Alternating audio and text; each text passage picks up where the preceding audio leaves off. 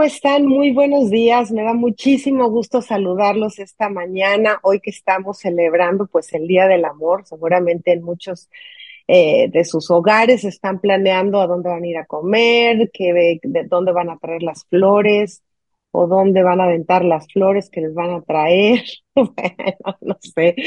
Pero vamos a hablar de, del Día del Amor y más que del Día del Amor, Vamos a hablar de todo este proceso, de cómo conocemos por primera vez a nuestro galán o a nuestra bella dama, cómo este, se cruzan esas miradas, cómo va el proceso de que nos vamos enamorando, de que decidimos eh, compartir parte de nuestra vida con esta pareja y de repente cómo nos volteamos a ver y decimos, ¿qué estoy haciendo aquí? ¿En qué momento le dije que sí? Si todo el mundo me dijo que no, yo no, entonces, termina un rompimiento y luego pues sentimos un fracaso y de repente el desamor y de, repente la tristeza y la recuperación. Porque siempre hablamos del amor como algo eterno que va a durar para siempre, que es la idea original que siempre nos, nos creemos y nos convencemos de ello y de repente nos damos cuenta de que pues hay procesos diferentes en cada pareja y que unos de ellos son ese desaliento, desamor, ese pues expectativas no cumplidas, ese incluso hasta odio, ¿no? Porque hay parejas que después de que terminaron, bueno, terminan haciéndose la vida imposible. Y para eso, pues hoy nos va a acompañar nuestro ya muy querido este psicólogo Edgar Gómez, que como siempre nos hace el favor de estar con nosotros y pues nos va a llevar en este proceso del amor al desamor. ¿Cómo estás, Edgar? Muy bien, muy feliz de estar contigo, por supuesto, y sobre todo en ocasiones especiales. Ah, no, está siempre, bueno, todos los días son ocasiones especiales, pero este es un tema, pues yo creo que bien interesante porque yo creo que mucha gente sí se pregunta de que, o sea, ¿en qué momento dije que sí, no? Y ahora lo odio. Pero bueno, voy a presentar así brevemente Edgar Gómez, es psicólogo egresado por la Universidad Autónoma de México, es psicoterapeuta y Master Life Coach, cuenta con un posgrado en bioneuroemoción por la Escuela de Henry Corbera, es conferencista, facilitador de, de talleres de todo lo que tiene que ver con el desarrollo humano, de parejas, y eh, una de sus especialidades es el curso de milagros y también ofrece práctica privada. Pero pues hoy vamos a tratar este tema del amor al desamor, Edgar, porque bueno, ¿a poco no es cierto que todas y todos, ¿no? Empezamos con esa miradita y, y yo quisiera entender qué es lo que nos hace en principio, pues voltear a ver a alguien y vernos así como que este no me gusta para mí, este me gusta para otra cosa, ¿no? O esta chica pues, está muy guapa, pero vamos a darle el tiempo necesario para conocerla. ¿Qué es lo que nos hace elegir en instancia, así en primera instancia, a nuestra pareja? Vamos a empezar por ahí. La primera parte siempre es muy inconsciente, ¿no? El, el, el sentido más primitivo que tenemos es el olfato. Siendo reales, eh, cuando yo digo me gusta una persona es que me está gustando su olor, ¿sí? Es una cuestión química, ¿sí? Solo que es tan inconsciente, acuérdate que el olfato es el primer eh, desarrollo que se, que se forma cuando estamos eh, siendo unos, unos embriones y no lo tenemos consciente, ¿no? Pero nosotros los humanos, pues, por supuesto que es la parte que nos mueve, la parte química, ¿no? Aparte, eh, no lo hacemos consciente, pero entre las familias de alguna forma siempre olemos a cierto, a, cierto aroma y por eso muchas veces eh, esto ayuda a que por cuestión evolutiva busquemos afuera. Tú no te gustan tus hermanos, por decirlo así, porque huelen igual, ni tus primas, ¿no? Siempre vas a buscar a alguien afuera. Y eso entonces es una cuestión química primero que nada, ¿sí? Te huele bien, ¿no? Entonces esa es la, la primera.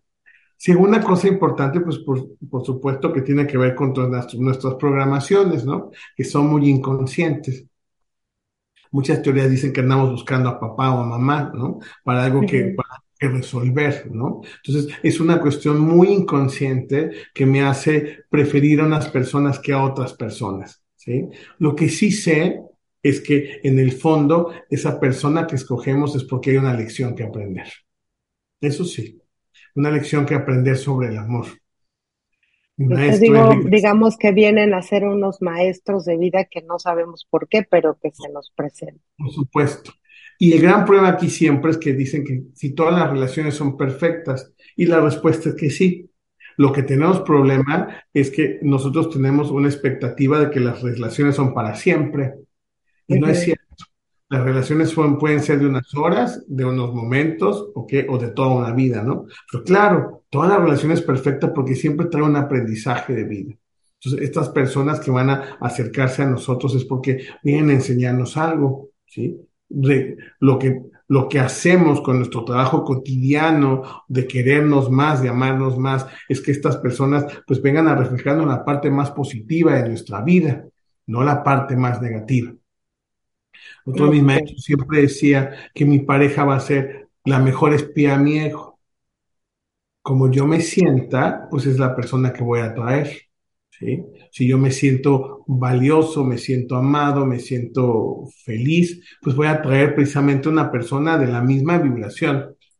¿Sí? Siempre pensamos eso, ¿no? Sabemos que los polos opuestos se atraen, pero eso es una cuestión de personalidad y de, temperamento. Pero en cuestión energética siempre vas a traer una persona de tu misma vibración, de tu misma frecuencia, ¿sí? Puede ser que en polos opuestos, pero de la misma frecuencia, ¿sí? El agua siempre busca tu nivel. Entonces vas a buscar una persona que se atraiga porque hay algo que trabajar, hay, hay una complementación, algo que te... Y por eso, por supuesto, que empieza la parte química maravillosa, que es la que me hace sentir enamorado de alguien. Déjame preguntarte algo, porque digo, hoy hemos estigmatizado mucho los prototipos de belleza, ¿no? Y, y, he escuchado a muchas amigas que dicen que el amor entra por los ojos. Y también he escuchado a parejas decir, pues la verdad es que no era mi tipo, pero pues aquí estoy. Entonces, eh, estas relaciones de los sentidos con las creencias se van, digamos que entremezclando para elegir en principio a alguien, porque hay gente que va específicamente por un tipo de persona, ¿no? De apariencia física, y quizá es porque tiene confundido ahí lo que realmente está buscando y solo se deja guiar por, digamos, que uno de los sentidos o cómo funciona. No, es, es más inconsciente. Ah, por supuesto que los hombres, en, excepción, en, el sentido general, somos más visuales. Por supuesto que nos llama, el, el, sentido que más predomina en, nuestro, en nuestras expectativas son lo visual, ¿no? El hombre por eso siempre está buscando más el ver, ¿no? Siempre voltea a ver para todas partes. En cambio, la mujer es más sensorial y es más holística, acuérdate. Entonces usa todos los sentidos. Y, de hecho, hasta, hasta, hasta, en las relaciones sexuales, en todo el asunto, la mujer eh, es más, más sensitiva y, y, más de tacto, más de, de abrazo del oído, por ejemplo. Eh, no solamente la vista. Entonces, por eso es diferente que muchas veces dicen, es que este me gustó, pero mira, tú mismo lo dijiste. Muchas personas que conocemos te terminan diciendo, no era de mi tipo, pero algo ¿sí? Me llamó la atención y me quedé, ¿no? Por ejemplo, me gustaban morenos y me quedé con un güero, ¿no? O me gustaban flaquitas y mi, y mi esposa es llenita, ¿no? Entonces, precisamente por lo que te explicaba, hay algo más en el fondo, ¿sí? Hay una lección que aprender. Por eso es tan importante cuidar tu vibración, ¿sí? Si tú haces una vibración positiva, pues por supuesto que vas a traer a otra persona de esa misma vibración. Sucede mucho a menudo que cuando dejamos una relación, que ahorita vamos a entrar en esos detalles, ¿no? Cuando dejas una relación, pues no sanas esa relación. ¿Y qué crees que vas a traer? Pues otra persona con la misma vibración. Entonces, pues por eso no funciona, porque yo siempre digo pasas de cama en cama, ¿no? El mismo problema, pero ahora acentuado, ¿no? ¿Sí? Entonces, ¿por qué? Precisamente, ¿por qué? Porque no te diste tiempo a sanar, no te diste tiempo a, crecer, a entender la lección para poder seguir adelante. Pero tiene que ver más con eso, es una cuestión más, más inconsciente. ¿Sí? Nosotros conscientemente decimos que nos gusta alguien, pero el inconsciente es el que nos va a mover a trabajar algo que al final siempre tiene que ver un poco con la infancia, ¿no? venimos a trabajar un pedacito de papá o de mamá, la lección no aprendida de amor, nuestra pareja no la viene a reafirmar. Yo creo que todos nos levantamos, los que han estado solteros o hemos estado solteros, con la idea de que ya estoy lista para una relación, ¿no? Y generalmente pensamos que, que tenemos quizá una vibración alta y este, y quizá no la tenemos.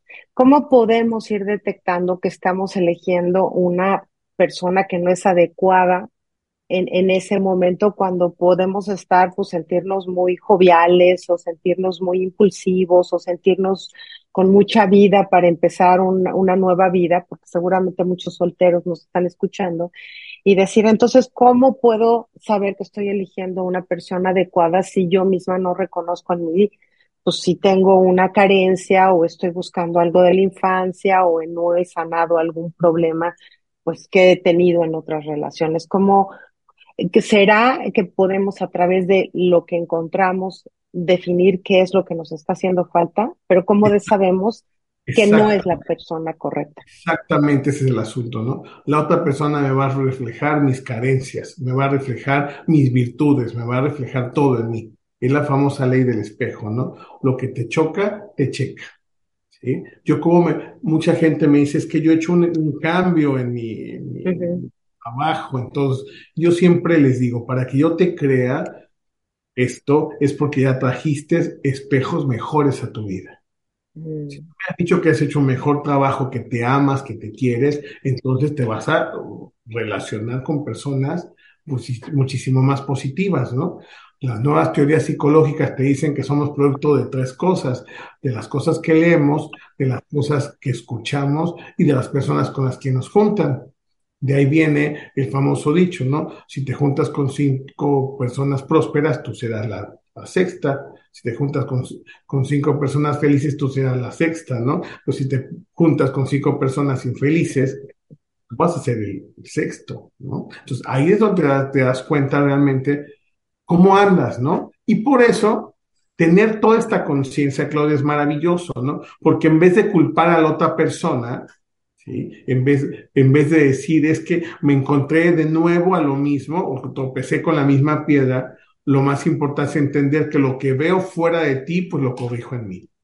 La pareja es la mejor oportunidad de sanarte a ti a través de él.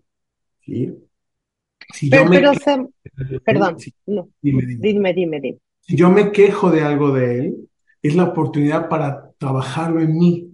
¿sí? Hay, otro dicho que siempre dice que toda queja referida a tu, a tu cónyuge, a tu pareja, siempre es una queja dirigida a alguno de tus progenitores.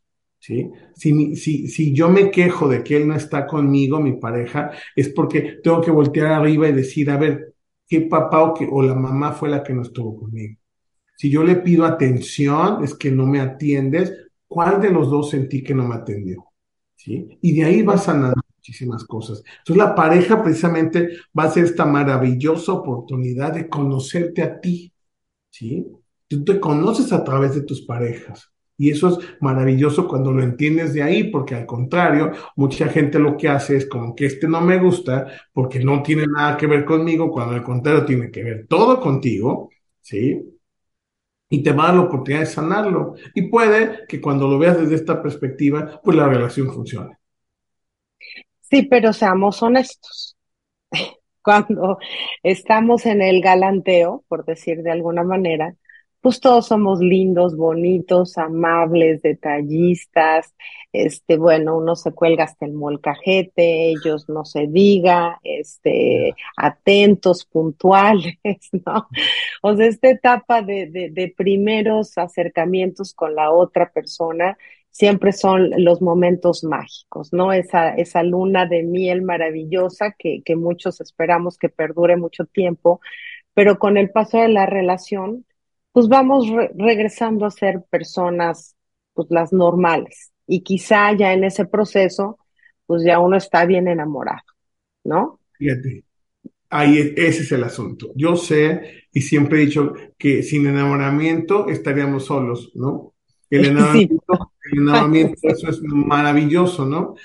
Mi, mi, frase favorita de las relaciones, que, y, y, tiene que ver con amigos, con pareja, siempre digo, si quieres encontrar un amigo, una pareja, ciérrate un ojo. Si quieres mantenerlo, ciérrate los dos. ¿No? Porque si no, nos quedaríamos solos para siempre, ¿no? Este enamoramiento es precisamente el pegoste, yo, le, yo así le llamo, ¿no? Es el pegamento que te va a unir a la otra persona, ¿sí? Porque precisamente lo que acabas de decir en la primera etapa de enamoramiento, que es esta, e, esta necesidad de quiéreme, de veme, ¿no? Por eso las mujeres se pintan los labios rojos, porque había tantas mujeres, pues tengo que resaltar, ¿no? Paretes, verme, los hombres eh, eh, antes se ponían este, penachos, cosas para verme más alto, para que me veas, ¿no? Y esa es la primera etapa de enamoramiento perfecta, ¿no? Por eso la regla es nunca te cases enamorado. ¿Sí? ¿Por qué? Porque es el famoso novio, novio, ¿no? Novio todo eso.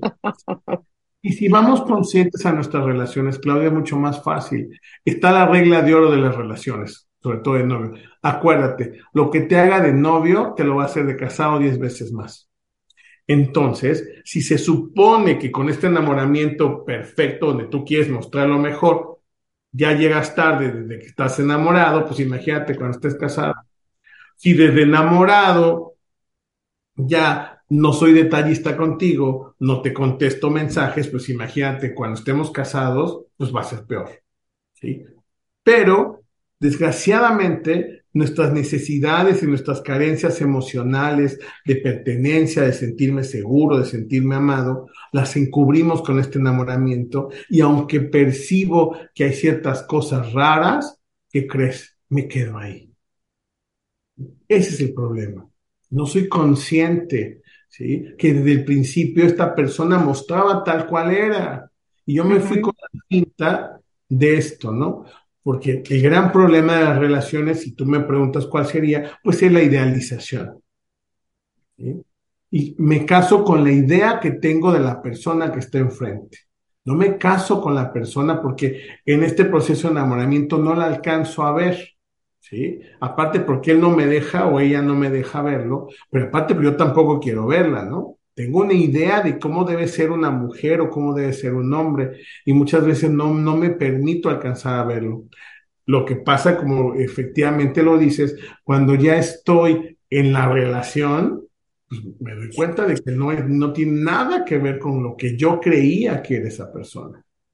Sí, yo creo que muchas veces se hacen estas nubes de expectativas de que va a cambiar o este, o, seguramente en este momento está muy ocupado y por eso me deja de hablar ocho días, ¿no? Y luego se vuelve a presentar el joven, o, o seguramente hoy la agarré de fachas y otra vez la agarré de fachas y otra vez la agarré de fachas y algún día se va a arreglar.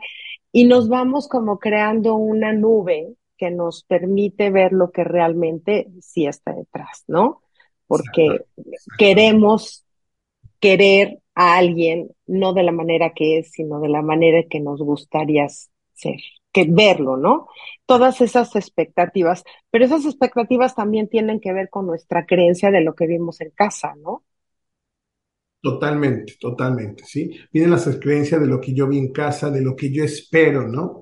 Sí decir, eh, la expectativa, ¿no? The expectation, la expectativa que yo tengo de la otra persona, no lo que realmente es, ¿no? Entonces, ahí es donde, donde vienen todos los pruebas de pareja.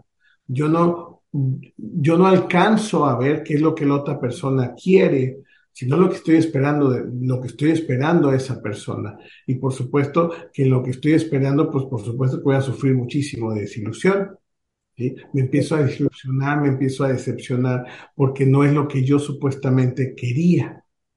Entonces, en esa parte es importante la comunicación en la pareja. Entonces, ¿qué es lo que nos enamora de los otros? ¿Lo que queremos? Lo que yo ansío querer. Yo ansío querer, yo siempre juego, ¿no? Soy un niño no visto, entonces, ¿qué crees? Viene Claudia y me habla bonito, ¿y qué crees que digo? Ella, este hombre es mío. Ya, está, ya, ya está, de aquí soy, ¿no? Sí, con siquiera me doy cuenta quién es, qué quiere, qué, qué es, qué... Yo siempre le digo una relación, ya hablando ya de una relación de pareja, de una, yo siempre digo que una relación de pareja es un negocio. Y ahí tendrías que pensar tú, ¿no? Yo voy a poner un negocio, no sé, te invito, Claudia, vamos a poner un negocio de construcción, ¿no? Entonces, pues la primera pregunta es, ¿somos los socios adecuados para un negocio de construcción? ¿Sí? Voy a decir, claro, pues yo soy muy buena como ecóloga y todo, pero pues no sé nada de construcción y pues yo, yo tampoco, Claudia.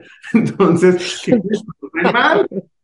Es precisamente en la pareja, ¿qué quiero? ¿Qué deseo? Yo quiero ahí es donde me tendría yo que sentar a analizar mis expectativas, ¿no? ¿Qué deseo esta pareja? Quiero una familia, quiero hijos y, quiero que mis hijos eh, sean educados por su mamá o, quiero llevarlos a, donde quiera, cuidarlos. Entonces ya me iría viendo el proyecto, el proyecto común que puedo tener con esa persona. Le gusta el baile, le gusta esto, le gusta el otro. Entonces ahí, ahí yo tendría que decidir esta es la persona con la que me puedo asociar para este negocio que se llama matrimonio, se llama vida. ¿sí? Pero como lo hago ilusionado, que la otra persona me venga a resolver la vida, ¿sí? Porque tenemos la famosa teoría que soy una media naranja, ¿no? Entonces ando buscando mi otra media naranja que me complete. Imagínate, eso no funciona, porque media naranja con media naranja no funciona, porque aquí se trata siempre de estar completos, Sí. Ahora, veo muchas, muchos jóvenes que no logran mantener relaciones muy estables. Y, y, sí lo veo porque, bueno, en el pasado era, aunque las maltrataran, ahí se quedaban 20 años, ¿no? Pero hoy, hoy las mujeres y los hombres son más independientes, ejercen más su voluntad, sus decisiones, sus opiniones.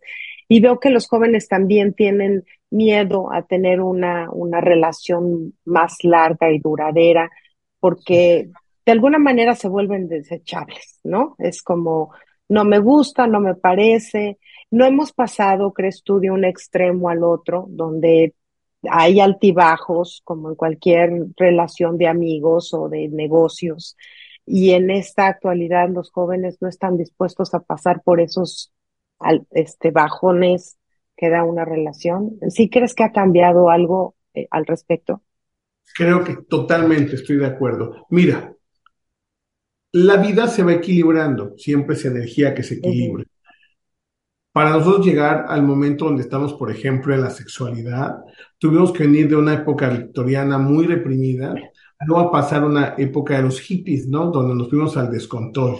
¿sí? Donde ya se podían acostar con 10 en la misma noche y no sabían quién era el niño, de quién era el papá del niño, ¿no? Tuvimos que pasar a un descontrol para que se equilibre, ¿sí? Nos vamos de un polo, nos vamos al otro polo. Aquí teníamos de polos tan opuestos, ¿no? Donde eh, la mujer, por supuesto, eh, siempre se dice que la historia de la humanidad cambió en 1962, donde se, eh, se creó la pastilla anticonceptiva.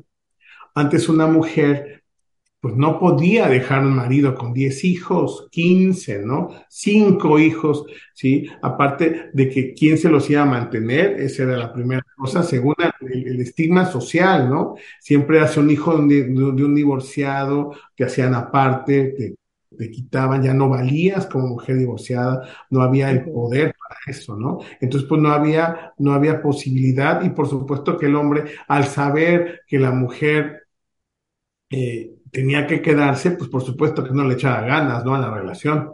Sí, ya sé que se va a quedar conmigo y me va a querer así como quiera, ¿no? Sí, y aparte tengo las, tengo las mujeres que puedo mantener, ese era, ese era el paradigma, ¿no?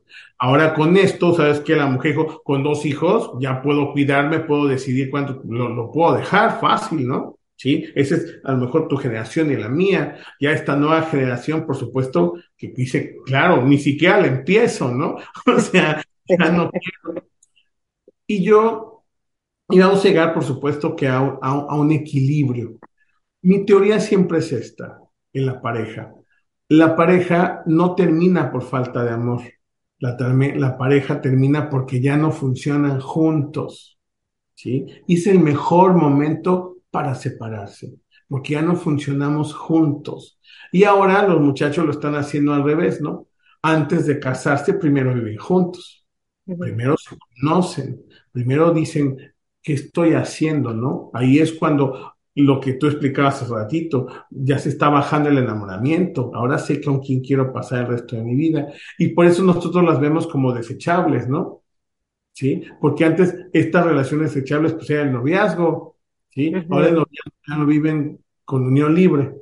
Por eso se nos hace nosotros que están desechando parejas, pero no, no, es, no es del totalmente cierto. Se están conociendo, ¿sí? Nada más que lo único que es que ya están viviendo como pareja como nosotros lo que llamábamos una pareja. Para nosotros pareja era vivir juntos, eso era un matrimonio. Ahora ya un matrimonio no es vivir juntos, ¿sí? ahora es una pareja que se está conociendo y por eso, por supuesto, que uno o dos años ya lo conozco, me doy cuenta que no quiero y gracias a toda, todo el trabajo que han hecho tantas mujeres maravillosas, ¿no?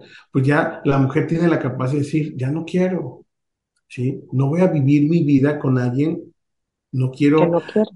Sí, suena horrible lo que voy a decir, ¿no? Volteas a tu mamá y a tu abuela y dices, no quiero vivir así, ¿no? Y claro, yo digo, te lo mereces, ¿no? Porque ya no está funcionando la relación. Y vamos a llegar a un equilibrio, por supuesto, ¿sí? Vamos a llegar a un equilibrio donde nos demos cuenta, por que no es tan fácil tener una relación. ¿sí? Implica mucho amor, implica, mucho compromiso, implica quitarte un poquito de ti siempre, ¿sí? Porque tener una pareja significa comprometerte y perder un poco de ti a fuerzas y sobre todo hacer cosas que no vas a querer hacer. Escúchame bien, ¿eh? Cosas que no vas a querer hacer, eso significa estar en pareja, ¿sí? Me encanta esta anécdota, ¿no? Se va a casar un hijo y está hablando con el papá y dice, ¿sabes qué, papá? Ya tengo mucho tiempo con mi novia, creo que ya es tiempo, ya estoy para casarme, ya estoy ganando lo suficiente. Y le dice el, papá, entonces pídeme perdón. Dice, pero espérate, ¿cómo? Pues sí, pídeme perdón. No, papá, es que te estoy hablando bien, que ya tengo todo, pues, o sea, ¿cómo te voy a pedir perdón? Pues si soy tu hijo, se supone que tú siempre has querido lo mejor para mí, para hacerlo. Dice, sí, pero pídeme perdón. Dice, no, papá, no te voy a pedir perdón porque es lo que yo siempre he deseado, tú me has pedido, me, me educaste para hacer esto y yo quiero. Dijo, pero pídeme perdón. Dice, no, papá, ya se empieza a enojar el hijo, es que está, no me estás escuchando, no esto y lo otro. Y le contesta, papá, no estás listo para casarte, porque cuando te cases tendrás que pedir perdón muchas veces sin saber de qué. No, totalmente es cierto. seguramente, sí, muchos de nosotros estamos sí, no, a ver, es que tú no entendiste, no sabes ni, pero ok, discúlpame, no, no. Claro, y tendrás que pedir perdón, ¿por qué? Porque para mí pareja significa que prefieres tener la razón o ser feliz. Ah, sí, es lo que engloba el curso de milagros que enseño yo, ¿no? ¿Qué prefieres? Y muchas veces para poder tener la, ser feliz, tendrás que pedir perdón sin saber por qué, ¿sí? Eso se trata. Y eso implica esta parte, pues, de inteligencia emocional que muchas veces los jóvenes se cansan, ¿no? Entonces, en vez de este compromiso, e, esta maravilla de, de, saber que, pues por supuesto, lo que te explicaba hace, ratito, ¿no? Que tengo que, que, ponerme una, no ver todo, ¿no? Porque si viera todo, pues claro que, que nos quedaríamos solos. Entonces, de este proceso del enamoramiento a lo que podemos llamar ya un amor o un amor maduro o un o amor simplemente. Quiere decir que tenemos que ir cambiando esta mentalidad de las altas expectativas, de, de las negociaciones, como tú lo mencionabas en un negocio, de bueno, yo sí cedo esto, pero en esto no, este, yo sí doy tanto, pero tú das así, o, o, o cómo vamos llegando a ese proceso para saber que ya estamos en una relación, digamos, madura, por llamarla de alguna manera. Mira, el amor no es un sentimiento, el sentimiento es el enamoramiento esta sensación de que, de que no lo decido conscientemente para que me entiendas bien, ¿no? Eh, eh, eh, el enamoramiento es más inconsciente, es esta atracción que te explicaba yo que viene de mis programaciones, todo esto que hablábamos, de, de, mis carencias incluso, ¿no? El amor sí tiene que ser consciente y el amor es una decisión. El amor se construye día a día. ¿sí? Yo decido a quién amar. Puede que no decida conscientemente de quién estoy enamorado ni de quién me atraiga, pero amar sí, es una decisión. Siempre les digo a mis clientas y mis alumnas y mis pacientes, les digo, usted voltea a ver al esposo todas las noches, ¿no? Y dice, híjole, este ronca, pues ya está, ya está medio panzón, ya este, ya esto no se baña luego y todo, pero pues es buen papá. Si, si, tienen suerte, pues las mantienen, ¿no? Este, hace esto, hace lo otro, ¿y qué crees? Decido volver a amarlo. Es un ejercicio que nos, nos tenemos que hacer todas las noches, ¿no? ¿Sí? Sopesar y decido que aquí quiero estar. Sabes que es leal, ha estado en las buenas, en las malas, ya no es lo que es, ¿no? Igual a los señores, ¿no? Ya no tiene el cuerpo cuerpo de quinceañera, ¿no? Pero ¿qué crees? Ha estado conmigo y cree en mí y sigue aquí. Entonces yo decido amarlo. Es una decisión a pesar de, y muchas veces a pesar de mí mismo, ¿no? A pesar de, de, de, de mi ego, ¿no? A pesar de, mi locura. Yo quiero esta persona y decido estar con ella a pesar de eso. Y por supuesto que, ¿qué crees? Ya no pesa. Mm. Ya no pesa. Lo haces con amor. Así como cuando te levantas a trabajar porque tienes hijos que mantener y ni los piensas, así es el amor. Cuando lo haces con verdadero amor, no te pesa la relación. Si ya lo estás, si ya lo estás pensando es porque no lo has decidido. Y cuando yo le decido y digo, ¿sabes qué? Me voy a quedar aquí en esta relación porque quiero ser feliz, ahí es donde vas con todo el amor es una construcción, se va construyendo día a día, se va construyendo con detalles, se va construyendo, y por supuesto que termina pues cuando se deja de construir. Cuando uno, uno de los dos decidió dejar de amar en este proceso. Ahorita que mencionas eso, Edgar, bueno, obviamente, seguramente tú has visto muchos casos de personas que quieren mantenerse en esa relación, pero quizá la pareja no. Y, cuando es una, una relación de pareja, pues son dos, ¿no? No se puede tener uno de un lado, de yo sí me quedo, y el otro, pues ahora te quedas porque yo quiero que te quedes. Entonces, ¿cómo, cómo se puede, se pueden reconstruir estas parejas cuando una de ellas ya no quiere? Se puede, eh, este, se puede volver a enamorar, por llamarlo de alguna manera, se puede volver a, a encontrar ese sentido de, permanencia juntos? Por supuesto que sí. Yo soy un empedernido de pensar en, ser esperanzado y eso me dedico, ¿no? Eh, siempre que trabajo con parejas es, es, unir parejas, siempre es el presupuesto. Yo siempre les digo a mis clientes y pacientes, ¿no? Tenemos que hacerlo una vez más. Einstein decía que haciendo lo mismo nunca conseguía resultados diferentes. Entonces siempre les digo, vamos a hacer una vez más de manera diferente y si no funciona, ahora sí lo dejamos, ¿no? Ese siempre es el presupuesto con el que empiezo. Y claro que muchas gentes, muchos teóricos dicen que entre los pilares del amor, la comunicación, el amor y el respeto, muchos aseguran que cuando se falta el respeto ya no hay forma de reconstruir el amor y yo sí creo que sí. Te cuento eh, uno de los casos que siempre ha sido los más relevantes que he tenido. Eh, me decía una de mis clientas, ¿no? Llegó, el marido se quedó afuera, ella pasó a, sesión y me dijo, ¿sabes qué? Eh, estoy muy cansada porque tuve un matrimonio muy complicado, eh, mi esposo después de ciertos meses ya no me tocaba, se volvió muy frío, tuve dos hijos por casi, casi porque Dios es grande, eh, pero la relación es, tengo más de 10 años y me dice, y tres palabras cambiaron mi vida, ¿sí? Hace, hace un mes este, estuvimos pasando mil cosas y hace ocho días ya me dijo que qué pasaba y le dije tres palabras, te fui infiel. A partir de ahí, él cambió me dijo, ¿qué voy a hacer? Por, por, supuesto que lo primero es que ya pidió terapia, ¿no? Aquí está, aquí está, sí, porque quiere hacer, está súper cambiado, está viendo, perdóname que estuvo pasando y todo eso. Dice, y la verdad ya no sé si, si quedarme con él o no. Dice, por supuesto que la, la otra persona ni siquiera está en el panorama ya, pero sí, ya pasa el marido, se sienta y me dice, ¿qué hago para recuperar a mi esposo? Entonces empezamos a trabajar ¿Qué hacemos? ¿Qué pasó? Estuvimos descubriendo pues todas sus carencias, todo lo que sucedió. Y a los tres meses vino ella y me dijo, ya no sé qué hacer, dice, porque no sé qué le hiciste, dice, porque está súper cambiado, todo el, el, marido que siempre he querido aquí está, dice, está súper bien, y por supuesto que están juntos, ¿no?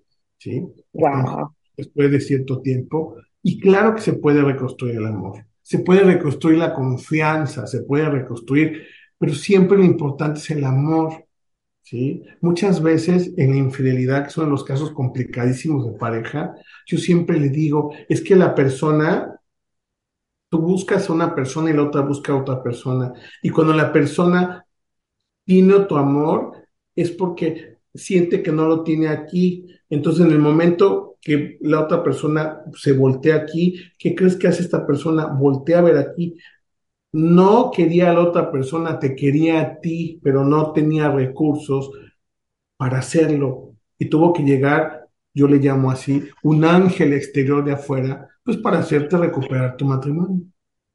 ¿Sí? Ay, híjole, pues qué positivo. Sí, de mis amigos me dijo apenas que lo encontró en Facebook, algo así, que decía muy hermoso, ¿no? Si esta carta va dirigida a la persona más querida en mi vida, que es la examante de mi marido.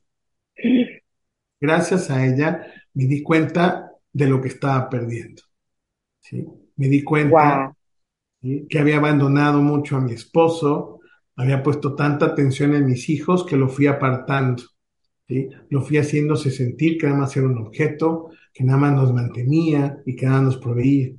Llegaba él y yo siempre le decía, espérame porque tengo a mis hijos, los hijos son primero, es que ve cuántas cosas, dice, y me fui apartando, ¿no? Ya en la casa cansada, porque no sabía ni cómo pedirle ayuda, ayuda ¿no? En vez de acercarlo a los hijos, pues lo fui alejando. Entonces después me quejaba yo de que, de que nunca me ayudaba con los niños y tenía cansada y en la noche que quería estar conmigo, pues yo estaba cansada y le empezaba a reclamar que siempre era lo mismo. Dice, y gracias a que un día me di cuenta que estaba con alguien, es cuando abrí los ojos.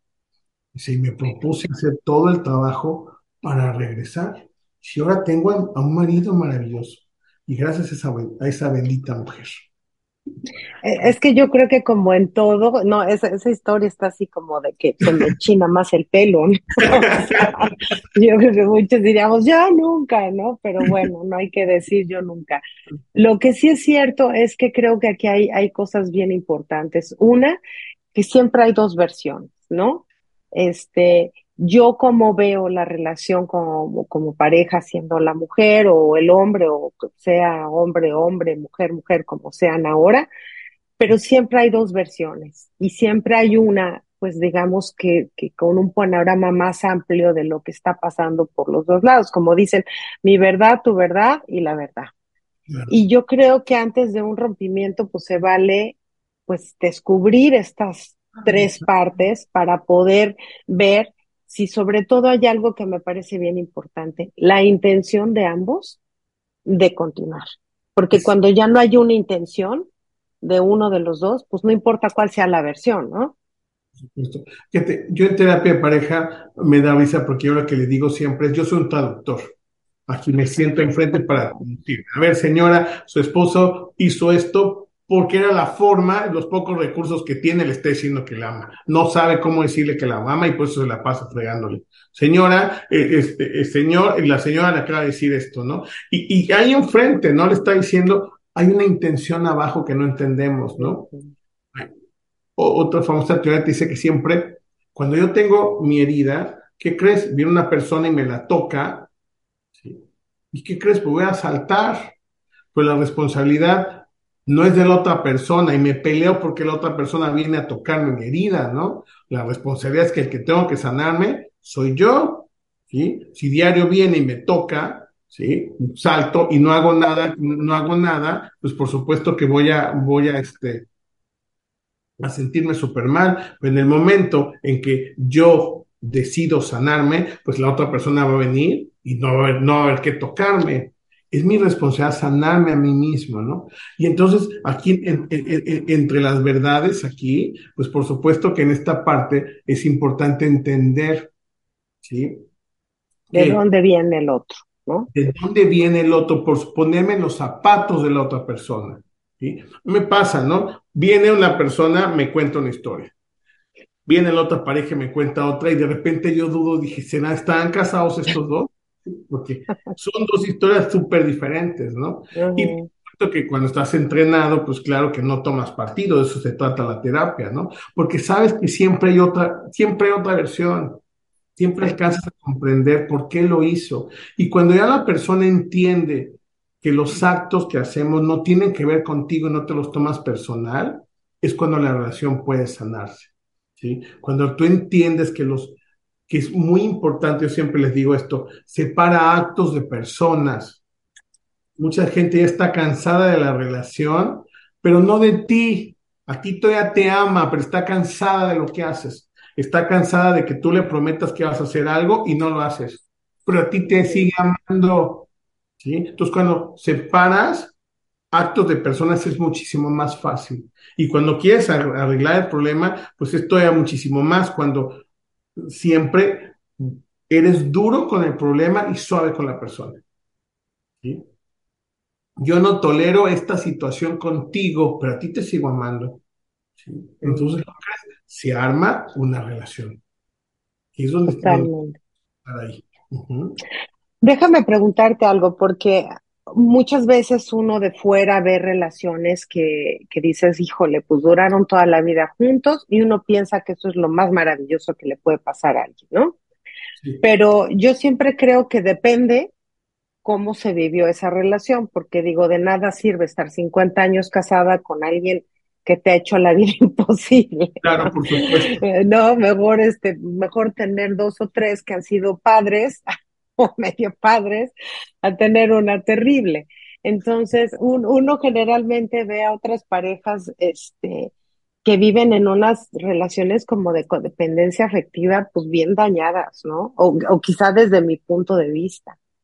Y este, y que finalmente, pues ni una ni la otra son felices, pero por los hijos, o por el que pues la hipoteca y quién se queda con la casa, o porque pues mejor que me mantenga que yo pues ahorita me ponga a trabajar, o porque mil razones que seguramente hay, ¿no? Y hay parejas que se quedan estancadas en esta, en esta situación que, que no se define si es amor o es conveniencia, o si es amor o es codependencia. ¿Cómo descubrir que, que finalmente hay incluso quizá relaciones que se dañan y que son felices Vamos a ver cuál es cuál. Mira,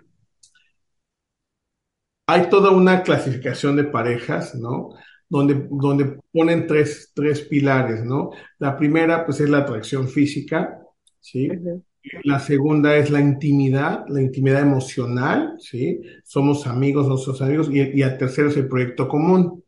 Y ya de ahí van separando, ¿no? Una persona que solamente se llevan muy bien y tienen eh, atracción física, pues son amantes, ¿no?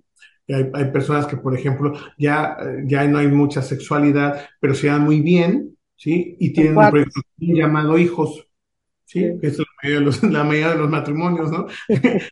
Eh, y hay veces que, por ejemplo, no hay atracción física, pero ahí se llevan muy bien y tienen un proyecto común, pues son los, los amigos, ¿no? Y ahí van, van, van haciendo eh, mil este, clasificaciones. Aquí lo importante siempre va a ser, es muchas personas, muchas de mis clientas llegan y me dicen, es que ya no me quiere mi marido y mi pregunta siempre es, señora, ¿duerme con usted? Sí, ah, pues sí la quiere. ¿Por qué? Porque cuando alguien ya no quiere, ya no quiere. Y no le importa ni hijos, ni dinero, nada, ¿eh? Se van. Igual con las mujeres, ¿eh? No les importa nada. Casos de que se fueron y dejaron a todo, ¿no? Siempre hay algo. Y con ese pedacito tenemos, ¿sí? Si está ahí, es porque todavía hay, hay algo que quiere estar ahí, ¿sí? A lo mejor ya no está del todo bien, por supuesto, ¿no? A lo que preguntabas tú, ¿cuáles son parejas o no? Son parejas todas, ¿no? ¿Sí? El gran problema es que ya no, no funcionamos como esa expectativa de pareja, que tienes una pareja que sigue súper bien, que da sexualidad, que da todo. No es cierto, porque todo va mutando, ¿sí? Hay parejas, muchos clientes que me dicen, ¿sabes qué? Eh, ya no quiero tener sexo con mi pareja, ¿no? Porque ya cierta edad, ciertas cosas. ¿Y qué crees? El único asunto aquí que crees que es comunicarnos. ¿Sí? ¿Sí? Dices, pero ¿sabes qué? Dice, yo me llevo bien con él, no lo voy a dejar, me siento súper bien, pero quiero que comprenda esa parte y si la otra persona está de acuerdo, adelante, ¿no? es comunicación. Entonces, ¿qué crees? Las parejas no tienen que ser necesariamente, nos encanta a nosotros los psicólogos y a todo el mundo hacer clasificar qué es pareja y qué no es pareja, ¿no? ¿Qué crees? Al final, todo, siempre estamos en pareja, ¿no? Bueno, mi maestro me decía que siempre estamos emparejados, o estamos emparejados y no necesariamente pareja persona, ¿eh? Puedes tener una pareja con tu, con tu perro, puedes estar casado con, con tu trabajo, casado con tus papás, casado con tu familia, Decía, siempre estamos en pareja, todo el tiempo. El hombre no sabe estar solo, ¿sí? Hasta en la película de Naufragio, ¿no? Tienes a Tom Hanks casado con su balón. Balón. ¿Sí? Claro, entonces, eh, siempre estamos en pareja. Entonces, aquí lo importante es, si quiero estar. Y si quiero estar, mi gran palabra siempre para trabajar esta parte es que me convenga estar siempre es por conveniencia. Le tenemos mucha, mucho miedo a esta palabra. Es la palabra real para saber si, una, si me conviene seguir una relación. Si, si tengo que seguir en esta relación, siempre es me conviene. Y no estoy hablando de dinero, ¿eh? estoy hablando de mi emoción. ¿Me conviene estar todavía aquí? ¿Sí? Me conviene, quiero seguir. Y si hay una conveniencia, pues quédate ahí, ¿no? Es como un trabajo, ¿no? Te ofrecen otro trabajo todos tenemos ofertas de trabajo por todas partes. Pero tú decides que te conviene estar ahí, ¿no? Ese es el matrimonio igual, ¿no? Me conviene estar aquí porque, pues porque crees, este año es a lo mejor lo máximo, pero estoy aquí bien. Pues esa sería la palabra real, ¿no? Me conviene estar aquí y si me conviene estar aquí, pues quédate aquí. El problema es que la mayoría de la gente, pues no valora las cosas, ¿no? Quiero estar Lo damos por hecho, ¿no? Damos por hecho que tenemos lo que tenemos, claro. Dime una cosa, ¿cuáles son las eh, causas principales de una fractura? Seguramente has visto tú muchos casos, seguramente has visto esos irreparables, esos, esos hasta, no, pues no te tardaste, mi reina o mi rey, para irte, ¿no? Mira, primera cosa importante, pues te toman las cosas personales, ¿no? Se te olvida lo que dijiste hace rato, ver la historia de la otra persona. ¿sí? Te falló en esa parte de enamoramiento, no alcanzas a ver con quién te casabas. ¿sí? No alcanzas a saber, porque es bien sencillo, ¿eh? Muchas veces piensa, ¿no? ¿Con quién te vas a casar? Pues ve cómo, qué relación llega con su mamá, qué relación llega con su papá, la historia, como tú decías, ¿no? Porque si no ha trabajado con esa historia que crees, va a tender a repetirla. ¿sí? Entonces, la primera cosa, y tienes que entender que las cosas que hace no las hace por ti, las hace porque él es así. Y si tú te las tomas personales, te van a lastimar a ti y lo vas a encontrar contra tu valor, contra ti. Eso es lo primero que voy a fracturar porque voy a estarte culpando a ti de, lo que eres cuando tú eres así. La segunda cosa que es de la, la más problemática de todos es que asumimos demasiado de la carencia de comunicación tan grave que hay en las palabras, ¿no? Por tantas expectativas, yo asumo que mi pareja tiene que ser así. ¿Sí? Yo asumo que, y luego, pues benditas mujeres que piensan también, acuérdate que tienen una capacidad cerebral diferente a los hombres, ¿sí? Los hombres usamos más uno de los dos hemisferios, si somos más racionales, más prácticos, comodinos, dijeran mis amigas, ¿no? Este, y las mujeres, por supuesto, son más holísticas, ven todo en perspectiva, pues asumes que la otra persona sabe, ¿no? ¿Sí? Y entonces asumo que sabe que le gustan las flores, entonces tiene que asumir, pues que me tenga que traer flores, ¿no? Y el hombre que es más, por decirlo así bonito, más primitivo, no más básico, pues con que le llevo una flor una vez al año, el 14 de febrero, pues ya le traje sus flores, ¿no? Yo asumo que ya, ¿no? Ya le di su regalo el día de su cumpleaños, le dije que la amo, entonces ya asumo pues que ella está bien ya todo el año, ¿no? Me olvide su cumpleaños, eso sí, ¿no? Este, pero dejo de asumir que ella necesita diario, diario, necesita saber qué, qué está pasando, ¿no? ¿sí? Igual, igual con los, con, con los, con los de, las mujeres a los hombres, ¿no? Asumo que él se siente bien trabajando, ¿no? Muchísimos hombres se la quejan, ¿no? Es que siento que soy aquí un cajero de banco. Solamente para eso me buscan, para eso me quieren, ¿no? ¿sí? No entienden que también ellos se sienten, en la otra parte es complicada, ¿no? ¿Sí? ¿Y qué crees? Pues llegan los divorcios y lo primero que les quitan es el dinero. ¿Sí? Y ahí sí, pues ya la señora, pues oye, sí está complicada la vida, ¿verdad? ¿Sí? Entonces, ¿por qué asumo en vez de preguntar? ¿Qué está pasando, no? algún amigo me decía, es que tenemos que poner una cláusula que cada tres meses, cada tres años se haga un plebiscito del matrimonio, ¿no? Sí. Yo, yo, digo, tres años es mucho, ¿no? Tendría que ser cada mes, ¿no? Yo siempre les digo, ya no olvides tener tus dates, o sea, mínimo una vez al año tiene que ser un viaje, una noche donde te sientes con tu marido y decir, estoy haciendo bien? ¿Sí? ¿Qué no estoy haciendo bien? ¿En qué cosas mejoro? Pero como yo asumo que como no se va, todo está bien, pues ahí me quedo. Y sigo empeorando el asunto y me sigo separando, separando, separando. En, en, vez de juntarme. Entonces, esa es una de las graves faltas de la falta de comunicación porque asumo, ¿no? ¿Sí? Asumo que la otra persona está bien sin saber realmente qué está pasando. La gente tenemos la facilidad de siempre preguntar cómo estás, pero no preguntamos cómo te sientes. ¿Qué está pasando contigo? ¿Cómo te hago sentir? ¿Sí? Mi maestro me decía que es muy diferente eh, lo que sientes por una persona a cómo te hace sentir esa persona. Ah, claro. ¿Qué sientes o te da gusto que llegue tu marido o te da terror que llegue tu marido. Claro, es muy diferente. ¿Qué sientes por esa persona? ¿Cómo te hace sentir, no? Porque sientes que es maravilloso, que es grande, que es esto, pero ¿qué crees? Cuando está contigo te hace sentir sola, te hace sentir vacía, te hace sentir así, ¿no? ¿Sí? Tú a lo mejor podrás sentir, los hombres sentirán que la aman a la esposa y todo, pero ¿qué crees? Cuando están con ella se sienten atemorizados o se sienten ansiosos porque e-, ella, lo agrede cada rato con sus reclamos, ¿no? ¿Sí? Entonces es muy diferente qué siento, cómo me hace sentir. El qué sientes es, es, es de la otra persona, ¿no? El cómo me hace sentir, ese sí me toca trabajarlo a mí. Esa es mi carencia, ¿no? ¿Por qué me siento sola? Porque estoy pensando que una persona me puede llenar de soledad. ¿sí?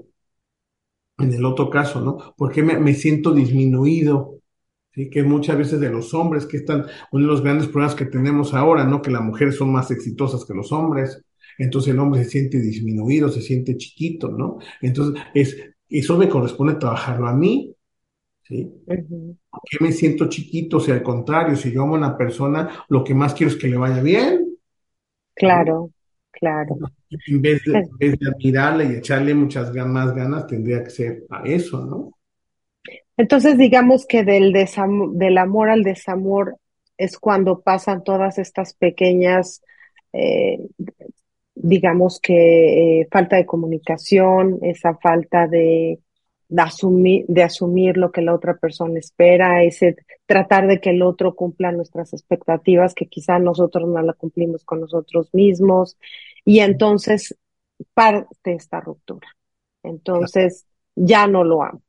Porque yo siempre creo, y, y creo que como muchas personas pensarán, para una relación a veces el amor no es suficiente, ¿no? Se necesita, se necesitan otros elementos, se necesita ah, comunicarse, se necesita tener un proyecto quizá en común, se necesitan las intenciones, se necesitan las ganas. Entonces, se llega definitivamente del amor al desamor cuando hay todas estas carencias o estas, digamos que falta de entendimiento de, la pareja. Claro, ya no hubo voluntad. Dejaste de amar. ¿sí? Te diste cuenta que ya no funciona, porque son las dos cosas, ¿eh? Yo soy muy optimista en estas partes de querer sanar relaciones y todo, ¿no? Y, y, se me da muy bien aparte, pero el momento, en sus casos, donde por más que haces, la otra persona no reacciona, ¿sí? Y esto es de dos, por supuesto, que por más que hagas tú, si la otra persona no tiene la voluntad, también tú por amor propio debes de irte. ¿Sí? Yo siempre, la forma en que le digo a la otra persona es, mira, la otra persona no es un monstruo, pero cuando está contigo se vuelve un monstruo. Así que si lo amas, vete, ¿sí? Y vete con amor, Ahorita que hay amor, pues decía, decías muy bien, efectivamente, no es nada más el amor, no, claro que no, ¿sí? Es, es que funcionen, que haya voluntad de querer, y muchas veces la otra persona dice, es que, es que tú me dejaste, no, yo no te dejé, tú me obligaste a dejarte, yo hice todo lo posible por querer cambiar y todo. Tú no quisiste tampoco, porque si hubieras querido, pues hubieras hecho cambios. ¿sí? Uh puedes pensar que haciendo lo mismo a, conseguir estados diferentes. Tenemos que hacer cosas diferentes. Afortunadamente, estamos en la época de la comunicación, del saber. ¿sí? Ahora, quien no quiera saber es porque no quiere, porque te puedes meter a todas las social media, todo. Hay muchísimo apoyos, ¿no? Este, este programa es uno de ellos, ¿sí? Te puedes educar para querer hacer las cosas mejor, pero si no quieres que crees, ay, ya no. La relación se acaba, llegó el desamor, porque uno de los dos ya no quiso, ¿sí? Ya no quiso seguir en esa relación, dejó de construir y se acomodó. ¿sí? Por supuesto que la otra persona, por lo contrario, pues pueden ser las dos, las dos opciones, ¿no? Quiere, quiere seguir en el amor, pero ya vio que la otra persona ya no quiere y pues se aleja. Que también hay algo que se llama amor propio, ¿no? Llega el momento donde tú también, por tu salud mental y emocional, debes irte, ¿no? Porque regresando a lo que hablamos al principio, son espejos. Yo quiero ser amada, ¿sí? Y no me quiere amar y ya hice lo más posible, pues también me tengo que alejar, ¿no? Esa es parte también de darme cuenta que ya me sané, Muchas veces me puedo que me sané, pues cuando ya pude dejar a mi, pareja, ¿no? Sí. Oye, déjame preguntarte aquí, Edgar, porque bueno, me toca ver este matrimonios que tienen, bueno, exparejas que tienen 20 años separados y se siguen haciendo la vida imposible. O sea, ¿cómo es posible que, digo, me imagino que hay un periodo de duelo como ocurre cuando tienes una pérdida, ¿no? Pero ¿cómo es posible que haya personas que sigan después de tanto tiempo haciéndose daño, quitándose a los hijos, metiéndoles cizaña, este, viendo cómo le friegan la vida al otro? ¿Qué, qué pasa en esos casos? ¿O por qué hay gente que se aferra a esas relaciones de, de no solo ya no te quiero, sino te quiero destruir y hacer la vida miserable y ojalá no encuentres a nadie y ojalá este, te parto un rayo y, se te caiga la silla y ¿por qué pasan esas cosas tan espantosas? Tú haces sincero, psicológica, em, emocionalmente no se han, no se han separado. Mm. Pusieron una barrera con medio llamado divorcio, pero no lo han solucionado. Es una falta de perdón, ¿sí? Y sigo enojado contigo porque me preguntaba una paciente ahora, ¿no? Eh, ¿Por qué si después hubo mucho amor hay, enojo? Y que este enojo siempre es una barrera. El enojo es una emoción involuntaria que te ayuda a poner un límite. Si yo no me muestro enojado, voy a pensar que tú me vas a regresar a hacer lo mismo. Entonces tengo que poner límite, ¿no? Entonces estas parejas siguen enojadas porque en el fondo no se han podido perdonar a sí mismas que la relación dio lo mejor. A mí, a mí me, me, mueve el corazón cuando digo decir a las señoras, ¿no? Es lo peor que me ha pasado mi marido. ¿Y qué crees? Y volteo a ver y lo está diciendo delante de los hijos. Oh my God. No puede ser lo peor, señora, si le dio tres hijos que, según usted es lo que más ama, pues le está destruyendo la vida. Porque recuerda la regla básica de los ex, ¿eh? Es como escupir al cielo, te va a caer a ti. Y más cuando hay hijos. Lo que hables mal de él, ¿sí? Ahorita que está muy de moda las etiquetas de narcisista, que a mí me preocupa cuando vienen, es que es muy narcisista mi marido, mi pareja, mi novia, entonces yo inmediatamente les pregunto a los que son mis clientes y alumnos, bueno, ¿y en qué te conviertes tú? Porque para que una, ver una persona que se deja hacer todo, entonces en vez de estar viendo que tu esposo es narcisista, debes estarte preguntando tú, ¿Qué hago con un narcisista? ¿Sí? ¿Qué he hecho yo para estar soportando que la otra persona, porque un narcisista en, definición no se ve, ¿no? Nada más se ve a sí mismo. Entonces, un narcisista que solamente se ve a sí mismo necesita una persona que no se ve. Entonces yo le digo, yo no sé cuál está más enfermo, ¿eh? Porque tú estás usándolo a él para no verte a ti. Si tuvieras tantito de verte a ti, pues no estarías sufriendo el narcisismo de tu pareja. Entonces, ahí, claro, es porque no lo han solucionado. Y siempre les digo yo, cada vez que oigas algo feo de tu ex, siempre les, les digo a mis, sobre todo a las mujeres, ¿no? digo, es la comprobación maravillosa que si un día en tu locura dijiste, y si no lo hubiera dejado, ¿qué crees? Aquí es la comprobación de que qué bueno que lo hice. Al contrario, te debiera reafirmar que no estás con esa persona porque ya no funcionan, pero sí puedes funcionar separado, claro. ¿sí? Eso, eso habla de que ya estás tranquilo contigo, ya lo solucionaste y sobre todo te aprendes a perdonar. Y eso re, re, requiere ayuda. ¿sí? Muchas otras preguntas me han preguntado, Claudia, me adelanto a, la, a tu siguiente pregunta, ¿no? ¿Hasta cuándo es bueno el duelo, no? ¿Hasta uh -huh. cuándo, después de dejar una pareja, puedo... Uh, ya, ya, ya, supéralo, ¿no? Yo digo que siempre es diferente, ¿no? Porque mucha gente me ha tocado parejas donde, clientes donde ya al mes ya están con alguien, ¿no? Entonces se preocupan y me dicen, oye, ¿cómo ves? Entonces les, les explico que muchas veces el duelo se vive ya en la relación. Ah, ya. Ya te despediste yo, tres años antes ya, de tu pareja. Y, y, y la separación fue el clic, ¿no? Ajá. Ya, sabes que ya lo sanaste, ¿no? Hay gente que no, que el duelo lo tiene que vivir separado. Cada quien es diferente. Lo importante es que vayas con otra conciencia, con otra conciencia de que la persona vino a enseñarte algo, ¿sí? Vino a enseñarte si te maltrataba, pues el, el, el maltrato que te das a ti mismo. Entonces, ámate para que otra persona venga a reflejar lo que tú quieres. Claro. Ahí sí donde funciona, ¿no? Entonces, claro que cuando escuches a alguien así que se queja toda del exmarido, pues... Ay, sí. Bueno, Te digo, por Dios, ya déjalo ir, hombre, ya, ya vive en otro país, ya, este, ya se casó y tiene tres hijos, ya, let it go. Estás hablando, estás hablando que sea famoso, apuntas con un dedo y tres te apuntan a ti. Totalmente, totalmente. Oye, Edgar, pues digo, siempre este tema, bueno, pues nos podemos echar un chal acá de tres horas y media y siempre hay cosas de qué hablar, pero digo, yo quisiera que nos, que nos dieras un mensaje para este Día del Amor, ¿no? Que, que para mí es este mañana, todos los días debería ser un día de un homenaje, como tú mencionas, al amor, de, de voltear a ver a tu pareja y dar gracias porque está a tu lado, de, de mandarle un mensajito el día que menos lo espera y decirle, pues hoy pienso en ti, de llegar a cenar un jueves en la tarde, ¿no? O traerte unas hamburguesas a la casa para que no cocine. Yo creo que todos los días, pero tú eres el experto aquí, yo no. Yo nada más hablo de mis experiencias personales, pero danos un mensaje para este, para este Día del Amor y este, y platícanos del curso que vas a dar, porque yo creo que, que, que muchos necesitamos escucharlo, no importa en el nivel que estemos de nuestra pareja, creo que siempre hay algo que aprender. Sí. Mira, el amor es maravilloso.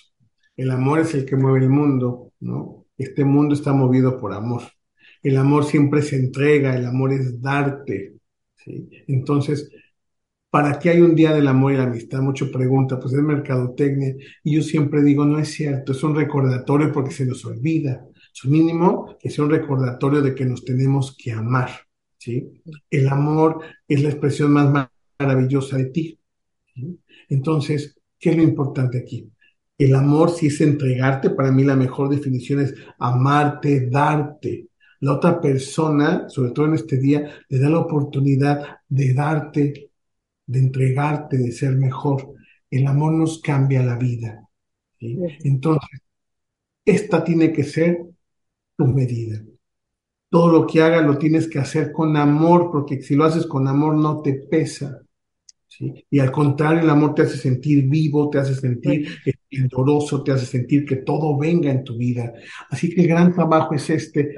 Primero tienes que aprender a amarte a ti mismo. Nadie puede dar lo que no tiene. Tu trabajo es amar como, no como un niño, sí, porque el niño reclama, el niño pide, pues porque no tiene, sino un amor desde un amor adulto. Entonces, esta es una oportunidad maravillosa de poderte amarte a ti, de poder, de poder dar lo que ya tienes. Y si no lo tienes, por supuesto, hay que trabajarlo. vamos a tener este 25 de marzo, de febrero, perdón, 25 de febrero, un taller de pareja que se llama Si Ámate para que te amen, ¿sí? Dirigido precisamente al amor de pareja. No es necesariamente tienen que existir en pareja, eh, porque muchas veces me dicen, es que siempre se, se, tiene que hacer el cambio de los dos, muchas veces no, ¿eh? Siempre uno piensa que uno más uno es igual a dos, pero le digo, si tú ya no eres un uno y ahora te conviertes en un tres, uno más tres va a ser un cuatro.